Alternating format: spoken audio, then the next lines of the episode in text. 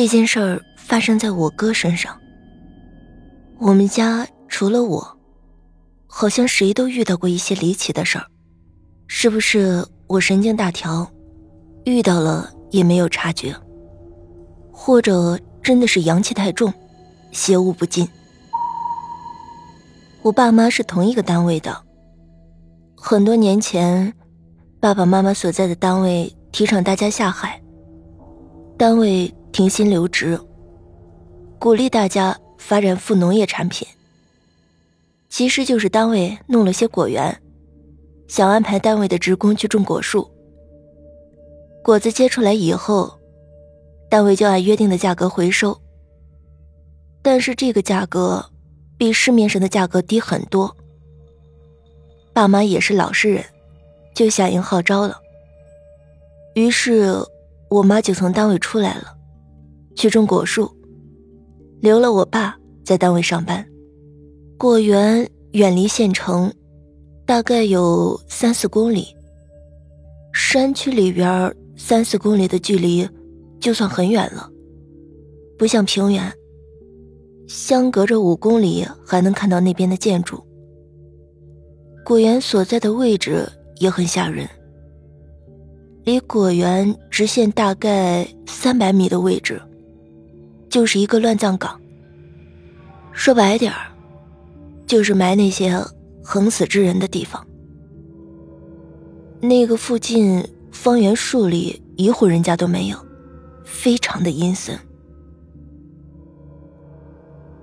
一个个山坳里，横七竖八的立着坟，大部分都没有碑，很多都没有人搭理，杂草丛生的。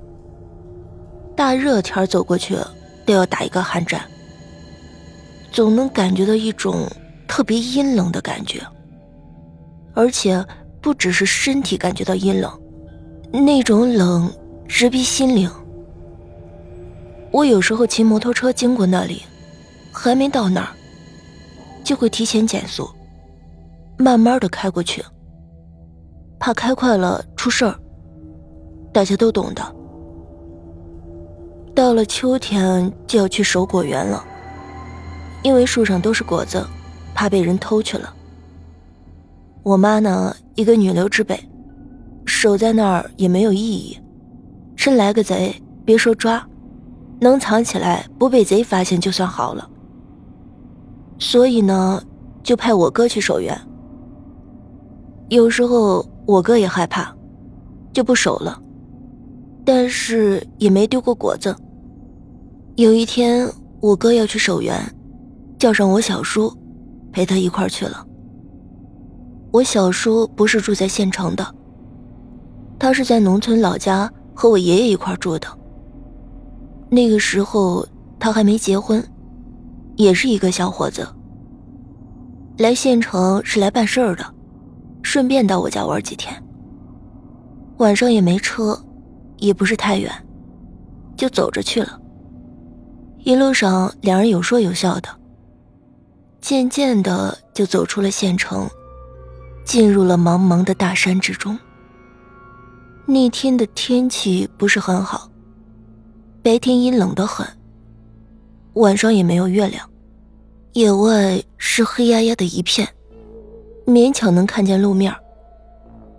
去到果园的路，一路都是在上坡，因为果园是在山上的，路倒还是不错。柏油公路，路两边呢就是山岭。走着走着，我哥就听到路边的草丛沙沙作响。山里呢野生动物多，也没有在意，就继续赶路。一路走着，那声音就一路的跟着他俩，沙沙的响。我哥还没有觉察到什么，还是很兴奋。还和我叔说：“这山上好多野味儿啊，明天我俩弄几个夹子来，放在这山上掐点野味吃。”我哥说的夹子就像老鼠夹，但是大一号。夹子上都是锯齿，夹住动物就别想挣脱。小叔四周看了看，乌黑的一片，什么也看不见。透过天空，勉强可以看到路两旁树梢的黑影，迎风晃动，像是有人在摇晃一样。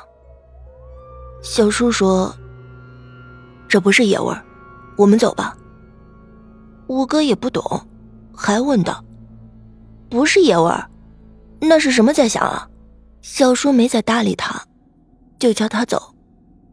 又走了一段，那个沙沙的声音还是一路跟着。我哥说，就像路旁的草丛里，有个什么东西，在跟着他俩走。他俩停，那东西也就不响了；他俩走，那东西就跟着来，穿过草丛，发出沙沙的声响。小叔就不走了，停了下来。估计呀，他当时心里已经完全明白了，今天遇到不干净的东西了。但是他也没和我哥说，也许是怕吓着他，就问我哥。你想尿尿吧？我哥说不想呀，怎么了？小叔说我们尿个尿吧，你也尿点我哥答应着，就到路边和我叔并排站着，两人对着路边的杂草尿了一泡。尿完后，小叔叫上我哥就走。后来我哥回忆说，尿完以后再走，就再也没有听到路边的声响了。没有那种被一个东西跟着的感觉了。他当时之所以不怕，是因为根本就没有明白是怎么回事后来和我提起的时候，我看得出他脸上紧张的神情，应该是后怕了。可是事还没完，两人一路走到果园的小房子里。这个房子还不错，不是木头搭的，是单位修的。水泥小平房就一层，但是很小，就一个房间一个厨房，没有厕所。也不知道当时是怎么想的，也不修厕所。也许想着就在山上解决吧。房子里有电，但是没有自来水。我哥以前在守果园的时候找了个桶，丢在厨房的角落里，专门小姐用的。到了小房子，我小叔就进房间了，躺在床上想着刚才的事儿。我哥也不知道小叔的心思，也不怕，就去厨房了，想尿尿。后来我哥给我讲的时候，我就问他：“那时你刚在路上尿过，怎么又想尿了？”他说他也不知道，就是想尿了就去尿呗。我哥来到厨房，跑到墙角根尿尿。看到厨房的窗外忽的闪过一个黑影，把他吓了一跳，一闪就过了。外面也黑，也看不清，就是一种感觉，感觉看到一个比夜色更黑的东西，从窗前闪过，也不知道是树影还是别的东西。当时他就有点害怕了，急忙尿完就走。晚上他们守夜是不关灯的，就是为了让别人知道这里有人，别来偷东西。我哥出厨房门的时候也没关灯，刚准备出厨房，厨房的灯居然自己灭了。那时候灯的开关就是一个线头吊在墙边，要去拉的，一拉就亮。再拉就黑了，不像现在家里的开关都是用暗的。我哥最初还以为是开关的接触不好，断了电。转身想去再拉一下，谁知道一转身，那灯又亮了。我哥就真的害怕了，转身就走，再一转身灯又黑了。这事儿我反复的问过我哥，是不是呀？他很肯定的说：“是真的，我真的没吓你，不信你问小叔。”我哥当时立在门口，已经吓懵了，嘴巴都张开了，手拽着衣角，慢慢的回头，厨房里面一片漆黑，忽然灯闪了几下，又亮起来了。我哥也不管那灯了，实在是吓坏了，就往房间跑。跑到房间就和我小叔说这事儿。小叔说：“没事的，别怕，电压不好。”现在想来，那完全是安慰他呀，怕吓到他了。但是当时我哥听了还是很受用的，起码是大人说的话，应该不会错。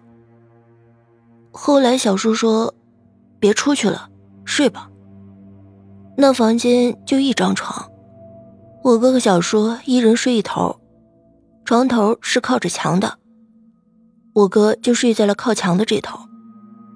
我哥的头顶位置就是一面墙，小叔睡的另外一头。我哥很害怕，也不敢睡。但是灯是没有关的，至少是亮的，还能缓解一点恐惧。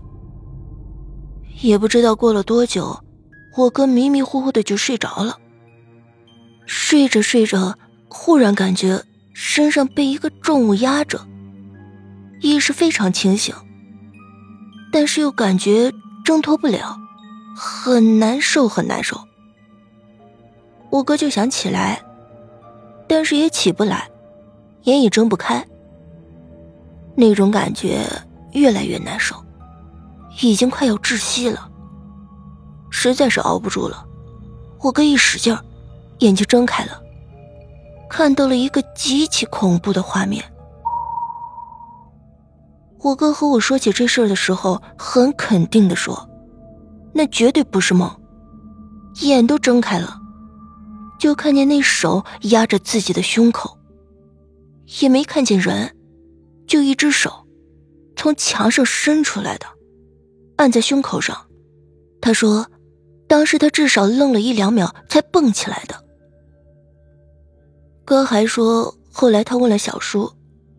小叔其实一路上早就觉得不对劲儿了，所以就想着撒尿把他赶走。也不知道是个什么东西，不敢得罪，想让他自己走了算了。也不敢和我哥讲，怕吓坏了他。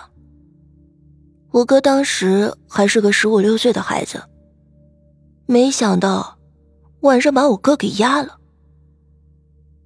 那个果园干完一年。后来也就没再干了，没有人敢去守，就转给别人了。转手后，也没有听说那里发生过什么怪事儿。很多奇怪的事情发生在某个地方，并不是那个地方有问题。也就是说，其实并不是园子里那间房子有问题，而是他俩路上遇到了不干净的东西。每次提起这件事儿，想想园子不远处那个乱葬岗，总是觉得阴阴冷冷的，头皮发麻。